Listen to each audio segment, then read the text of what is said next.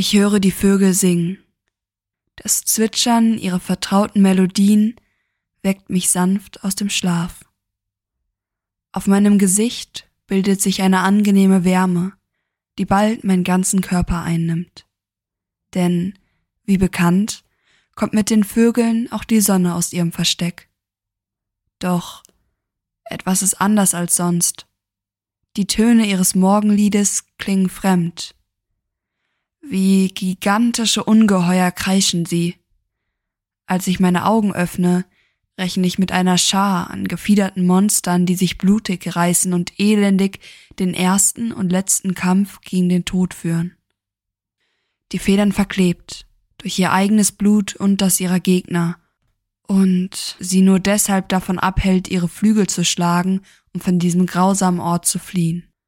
Doch stattdessen sehe ich, als ich meine Augen öffne, ein kleines Vöglein mit roter Brust und wunderschönen Federn, eines, wie man es schon tausendmal gesehen hat. Es ist so niedlich, doch seine Stimme verriet sein wahres Ich, grauenvolle Melodien, die mich in den Wahnsinn treiben. Ein kalter Schauer läuft mir über den Rücken. Meine Haare stellen sich auf, ich zittere. Das Geräusch nimmt mich voll und ganz ein. Mein Kopf fühlt sich an, als könnte er zu jeder Zeit platzen. Die Töne rufen Erinnerungen in mir wach, die ich schon längst verarbeitet, verdrängt oder vergessen habe. Ein besessenes Ungeheuer sitzt vor meinem Fenster, schaut mir mit seinen dunklen, toten Augen direkt in meine. Sein Körper starr. Er regt sich kein bisschen. Nur sein Schnabel vibriert leicht, jedes Mal, wenn ein weiterer Schrei seinen kleinen, zierlichen Körper verlässt. Ich drehe mich von ihm weg, doch spüre weiterhin seinen kalten Blick auf mir, Schnell drehe ich mich wieder zu ihm. Ein kleines Funkeln in seinen Augen, eine Träne rollt über sein Gefieder, verirrt sich in ihm und verschwindet. Er ist uns Menschen vielleicht doch näher, als wir denken. Er schreit wie ein Baby, weil es ihm nicht gut geht, er etwas braucht. Dieser Vogel, der da sitzt auf meiner Fensterbank, sich rekelt und mir den Eindruck gibt, der Teufel hätte das Höllenfeuer verlassen, wäre in ihn geschlüpft, um mich zu verdammen. Hat vielleicht auch nur einen schlechten Tag, wie jeder ihn hat. Vielleicht braucht er etwas zu essen, um seinen Kummer zu ersticken, etwas trinken, um ihn zu ertränken, etwas Liebe, um ihn zu vergessen. Der heutige Tag mag ihm vielleicht Angst machen, da er weiß, dass seine Nesthäkchen heute davonfliegen werden. Eine Botschaft an mich? Ich werde heute das Fliegen lernen müssen, die Flügel ausbreiten und einfach darauf hoffen, dass ich sicher auf dem Boden ankomme. Tausend Schrammen und Brüche werden meinen Körper zieren, wenn ich noch mit dem Leben davongekommen bin. Ich weiß, dass ich keine Hilfe bekommen werde, aber trotzdem wäre es schön, wenn jemand unten auf mich warten würde und mich auffängt, falls ich nicht rechtzeitig meine Flügel ausbreite und der Luft mein Leben anvertraue. Ihr vertraue, dass sie mich fängt trägt und bis zur sicheren Ankunft begleitet. Mit einem lauten Gehen versuche ich all diese Gedanken aus meinem Körper zu vertreiben. Ich beginne mich zu strecken und wecke jeden Winkel meines Körpers. Mein ganzes Leben lang habe ich mich auf den heutigen Tag vorbereitet, um ihn zu überleben. Ich habe gestern gut gegessen, ein Bad genommen und meine Sachen gepackt. Die Dinge, die man ebenso braucht, bei einem Flug ins Ungewisse.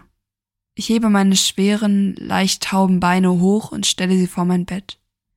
Langsam bewege ich meine Zehen durch den flauschigen Teppich und wecke sie sachte auf. Ich bereite sie darauf vor, dass sie gleich mein ganzes Gewicht tragen werden und das den ganzen Tag lang. Als ich meinen Körper hochhiefe, spüre ich, wie mein Blut in Bewegung kommt. Es fließt durch meinen ganzen Körper, erweckt ihn zum Leben. Behutsam setze ich einen Fuß vor den anderen und mein Geist wird mit jedem Schritt wacher. Bereits auf dem Weg in die Küche male ich mir ein großes Festmahl aus, mit riesigen Mengen an Kuchen, frischen Brötchen und Litern an Kakao. Ich umschließe den kalten Griff des Kühlschrankes und ziehe einmal kräftig daran. Mein Blick gleitet von dem einen Essen zum nächsten und sucht nach etwas Besonderem. Doch es sieht mager aus. Wie immer der Traum an ein großes Essen platzt. Ich schließe also den Kühlschrank und schaue auf meinen Esstisch. Darauf eine Scheibe Brot, ein Apfel und eine Banane. Besser als nichts. Mit etwas Fantasie schmeckt ein Stück Brot nach Brötchen, ein Apfel nach Apfelkuchen und kleingemachte Banane mit Wasser nach Kakao. Meine Hand greift nach dem saftig rot glänzenden Apfel und ich will gerade hereinbeißen, da schaue ich direkt einen Wurm in die Augen. Vor Schreck lasse ich ihn fallen. Als ich den vergammelten Apfel wieder hochhebe, hängt nur noch ein lebloser Wurm an ihm. Ich öffne das Fenster und will ihn gerade rausschmeißen, da sehe ich den Vogel vor meinem Fenster schweben. Er kann den Apfel essen. Behutsam lege ich den Apfel auf die Fensterbank. Sofort stürzt sich der Vogel auf ihn. Doch ich hätte ihm den Apfel am liebsten wieder entrissen. Wie kann ich nur denken, dass ich etwas Besseres verdient hätte als der Vogel? Dass er den verfaulten Apfel essen kann, den ich nicht anrühren wollte. Auch der Wurm hat es nicht verdient, von einem Vogel auseinandergerissen zu werden. Selbst wenn es in der Natur nicht anders aussieht.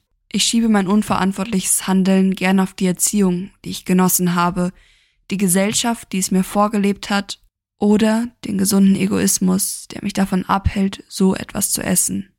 Das eigentliche Problem ist doch aber, doch bevor meine Gedanken weiter abschweifen können und mein Herz weiter daran zerbrechen kann, hat der Vogel den Apfel bereits aufgefressen.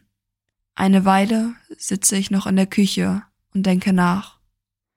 Dann nehme ich meine Sachen und verlasse die Wohnung, lasse alles hinter mir, den Vogel, meine Vergangenheit, mein Leben.